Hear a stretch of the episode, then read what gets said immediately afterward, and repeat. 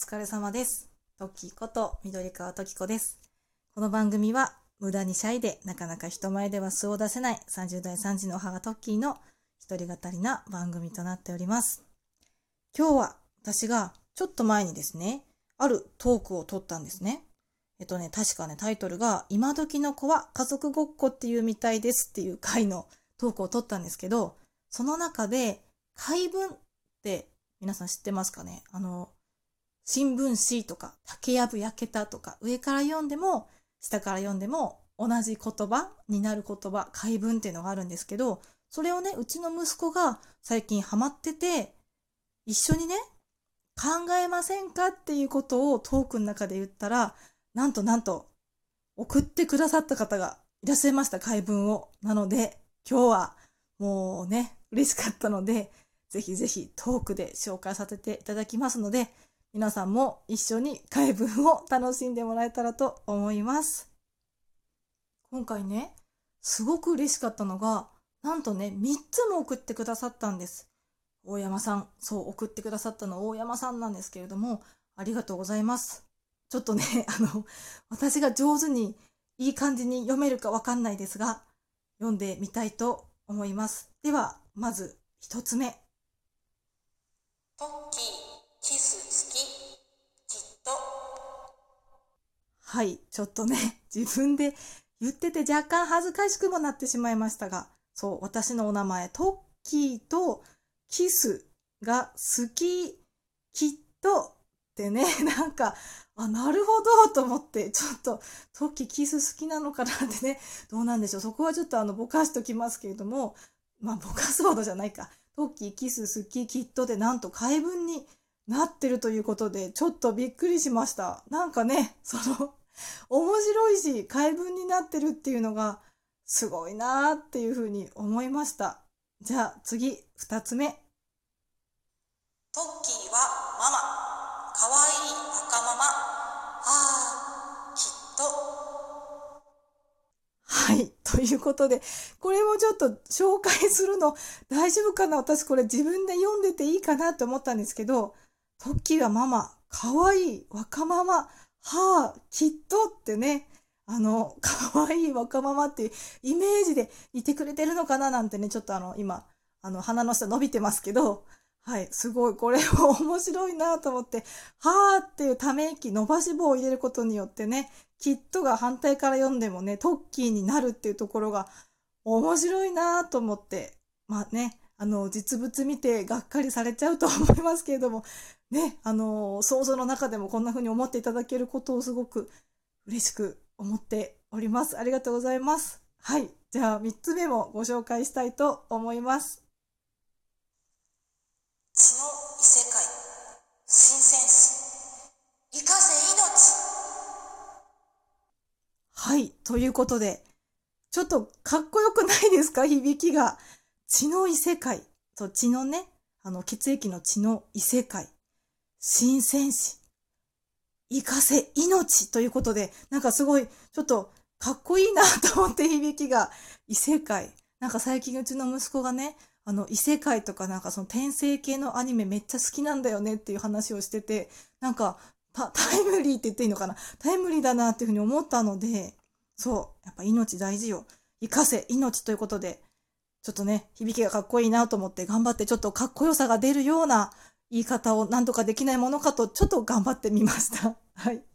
そんなこんなで、ね、あの、3つも送ってくださって本当に嬉しかったです。あの、なんかわざわざね、差し入れで送ってくださって、もうなんかそんなにお気遣いをされなくて良いのにと思ったんですけど、あの、純粋に回文たくさん送っていただいて嬉しかったです。まさかね、あの、自分で募集しますとか言いながら、ね、なんかちょっと来ないかなと思ってたら来たので、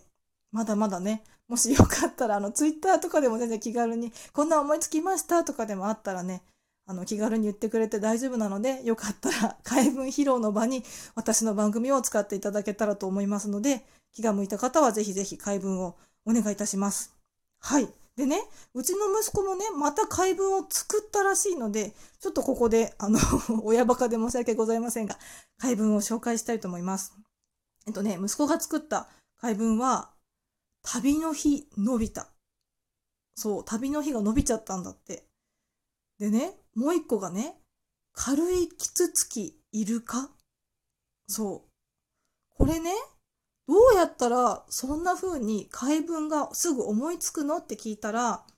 例えばね、軽いとか、いるかとか、キツツキとか、上から読んでも下から読んでも、あの、意味が通る言葉っていうのを見つけるらしいんですよ。なんかね、そういう本があるって言ってたかな。図書館かなんかにね、そういう本があるらしくて、そこに載ってるのを参考に考えてるって言ってました。だから、例えばさっきのその大山さんが送ってくださったトッキーがね、きっとになるとか、そういうちょっと逆さまワードを見つけると、意外と解文すんなりと面白いのができるんじゃないかなと思ったので、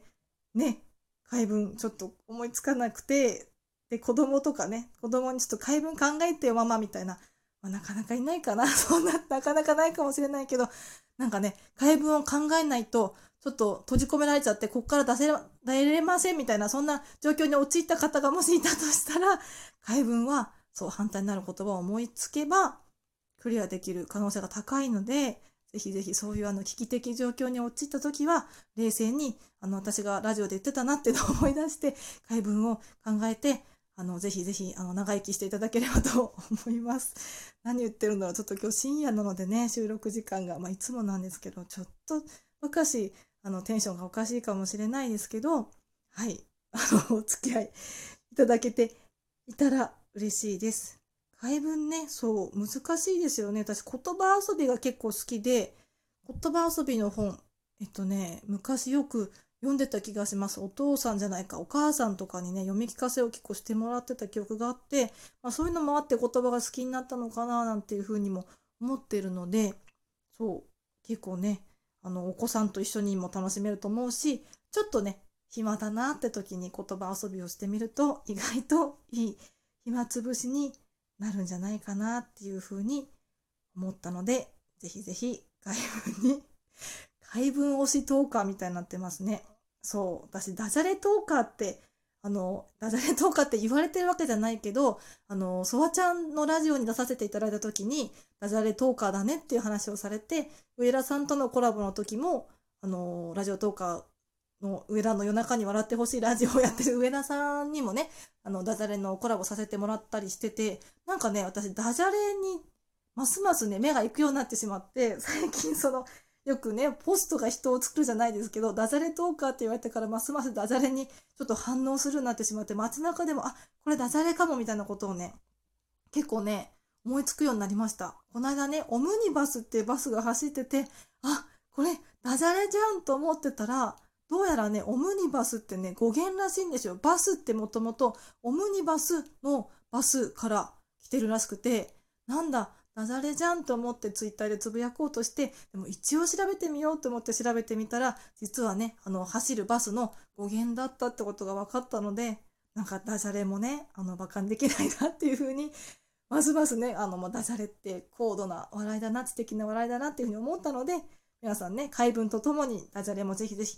なんかこれコーナー化してもいいんじゃないかなって、ちょっとダジャレと解文コーナー、まあもし需要があればね、そういうのもいいのかなっていうふうに思ってるのでね、あの、ぜひぜひ身近なダジャレと解文を見つけて遊んでみてください。はい。ではね、ちょっと今、トキッチがここでダジャレを思いついてしまったので、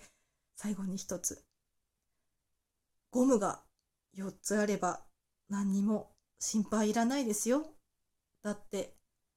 心配ゴムよーつってね。お後がよろしいようで。それでは皆様、お疲れ様です。